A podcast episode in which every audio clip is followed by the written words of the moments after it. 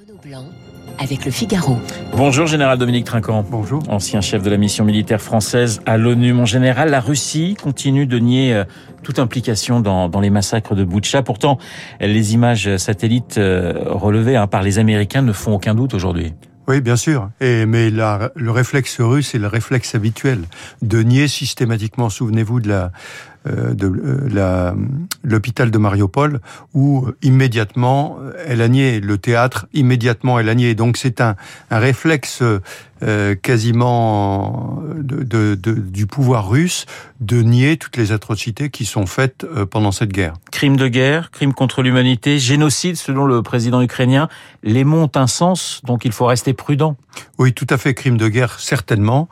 Euh, génocide, c'est un autre sujet. Euh, je, je, pense que là, il y a crime de guerre.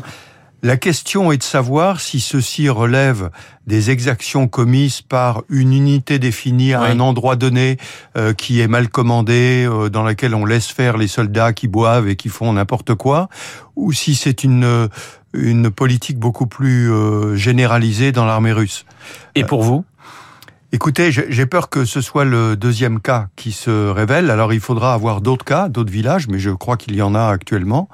Euh, la brutalité, j'allais dire, intrinsèque à l'armée russe, et on le sait, y compris contre les soldats russes eux-mêmes, contre les conscrits, on le sait bien, cette brutalité. La propagande qui est assénée depuis 20 ans, en leur expliquant euh, euh, que de toute façon sont des nazis en face et qu'il faut les, il faut éradiquer le nazisme. Donc, à la fois cette brutalité, la propagande et probablement une discipline très relâchée. Savoir que dans l'armée russe, il y a très peu de sous-officiers. C'est des officiers et des, des militaires du rang. Euh, et donc, euh, il manque l'encadrement qui permettrait de tenir un peu des soldats qui commettent des exactions parce que ils sont fatigués, ils ont vu beaucoup de choses, ils ont beaucoup bu, et on leur a dit de faire n'importe quoi. Alors, je lisais justement ce matin dans les colonnes du Parisien une interview d'un expert militaire qui précisait que la violence aveugle des militaires russes était dans leur ADN. C'est oui. un peu ce que vous dites. Oui, c'est un peu. On, on, en a des souvenirs. Hein. Euh, alors de l'époque soviétique, bien sûr. Hein. Euh, la, la, violence. On n'en parle plus souvent, mais le massacre de Katyn. 20 000 Polonais. Les officiers polonais. Ouais, qui ont été tués une balle dans la tête. Et quand vous dites des officiers, c'est l'élite polonaise, parce ouais. qu'il s'agissait aussi des officiers de réserve, etc. Dans les forêts de Katyn. Dans les forêts de Katyn, ouais. une balle dans la tête. Pendant des années, ils ont prétendu que c'était un massacre qui avait été perpétré par les Allemands, alors que les preuves étaient là, c'était eux qui l'avaient euh, qui l'avaient fait. Est-ce que c'est cette chaîne de responsabilité peut remonter ou remonte pour vous jusqu'à Poutine? Alors, c'est compliqué, c'est-à-dire que la chaîne directe, pas forcément, il n'a pas forcément donné l'ordre de faire ça, mais l'ambiance dans laquelle il a mis l'armée peut conduire à dire qu'il a une responsabilité, évidemment. Euh, il n'y a qu'à écouter ses discours, les mots extrêmement durs qu'il emploie pour parler de la neutralisation euh, des nazis qui sont tous euh, en Ukraine euh, conduisent à, cette, à ce type de violence. Général Dominique Trinquant, ça signifie que le viol, les tueries sont une stratégie pour les Russes, une stratégie de la terreur? Alors, je... Je n'irai pas. Je, vous savez, on a une stratégie de la terreur au Rwanda, par exemple qui avait été le massacre faisait partie. Là, je pense que ça fait plus partie du de, de la violence ordinaire, j'allais dire, du mal ordinaire. Euh, on ne fait plus de différence entre le bien et le mal.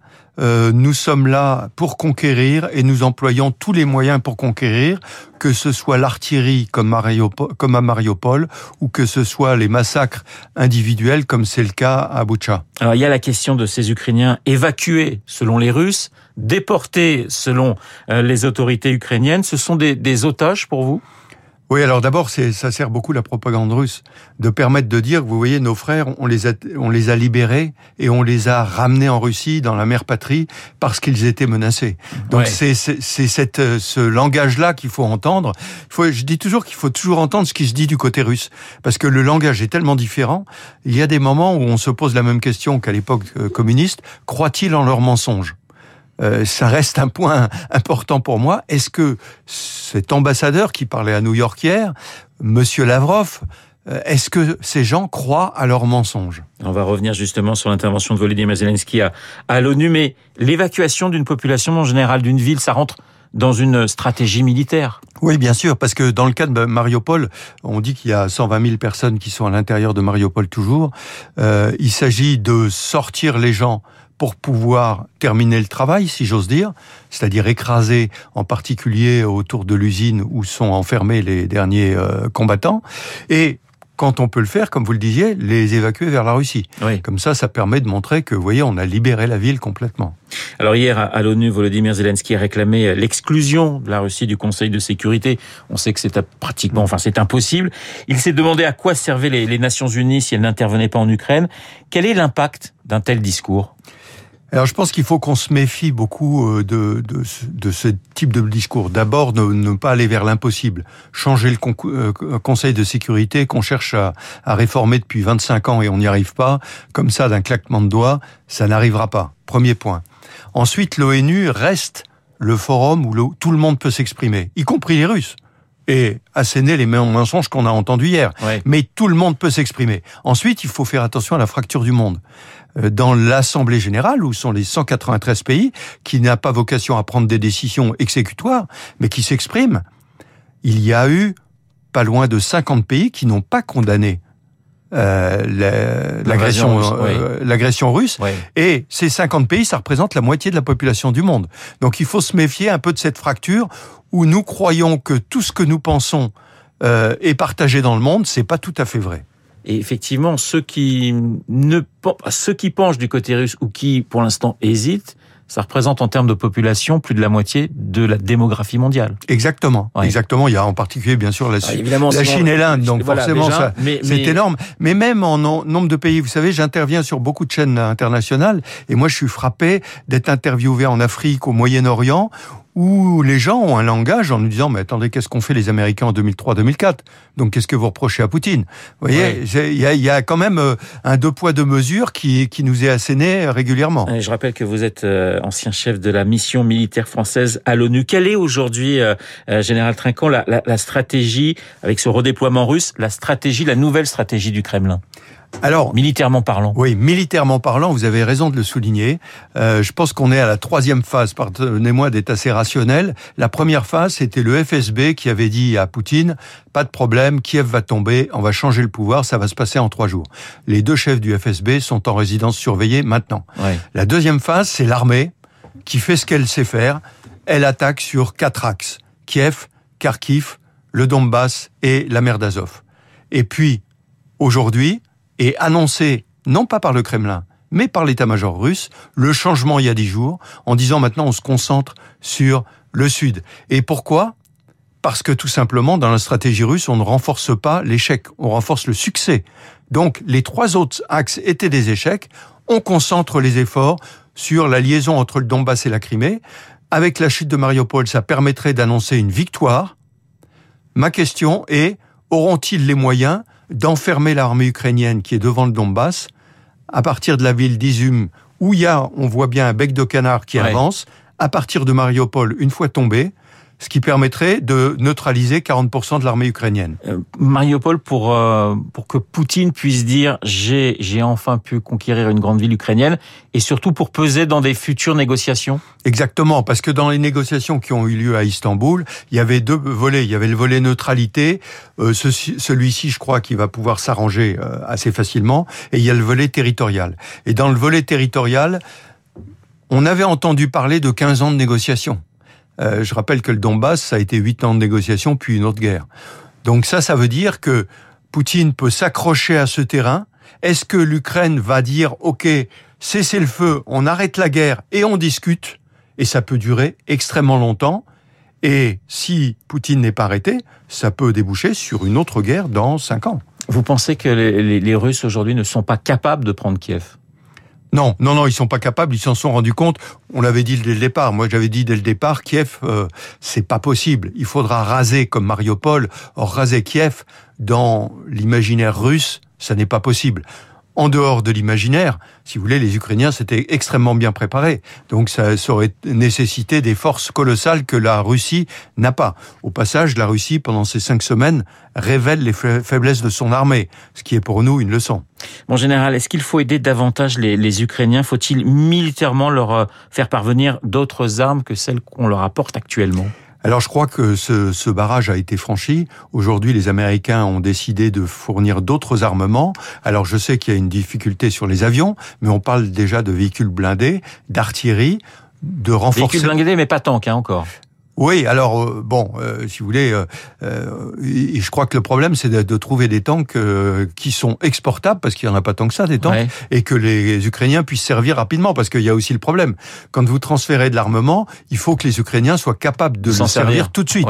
D'où d'où les missiles qui avaient été fournis par les États-Unis avant la guerre, sur lesquels ils ont été formés, et d'où les S-300 qui sont d'anciennes armes russes qui pourraient euh, passer euh, de ce côté-là. Donc il y a ce côté à voir. Qui on a passé la vitesse supérieure du côté des Occidentaux en termes d'armement. Oui, je crois qu'on a passé à la vitesse supérieure. Hier, hier, à votre place, je recevais euh, Jean-Dominique Giuliani de la, fondateur, de la Fondation Robert Schuman. Il évoque le bluff il évoquait le bluff nucléaire de Poutine euh, et, et, justement en disant il n'appuiera pas sur le bouton. Qu'en pensez-vous? En l'état des choses, tant que la guerre est en Ukraine, il n'appuiera pas sur le, sur le bouton. Donc il faut être extrêmement attentif de la ligne qui pourrait être franchie. Je ne pense pas, d'abord il n'est pas seul à appuyer sur le bouton, les armées euh, euh, russes ne sont pas suicidaires et ne voudraient pas se lancer dans cette affaire-là. Donc je, je, je, ne crois pas qu'il appuiera sur le bouton, effectivement. Maintenant, la dissuasion, c'est toujours euh, un coup de bluff. Hein. Mais beaucoup estiment que finalement, à terme, nous interviendrons d'une façon ou d'une autre et que donc il serait peut-être préférable d'intervenir maintenant que d'être obligé d'être au pied du mur dans, quelques mois, voire dans quelques années. Qu'est-ce que vous en pensez? Écoutez, je pense que la question fondamentale que doivent se poser les chefs d'État occidentaux, c'est quelles conséquences pour notre pays et notre population? C'est très bien de dire on va se battre pour Mariupol. Quelle va être la conséquence pour la France? Je parle là pour le président français, et pour la population française. Et donc, il faut mesurer avec extrêmement de, de, précaution les menaces que cela peut provoquer. Et vous parliez de la menace nucléaire. Si vous voulez, on parlait tout à l'heure sur votre antenne de Sarajevo, que j'ai bien connu.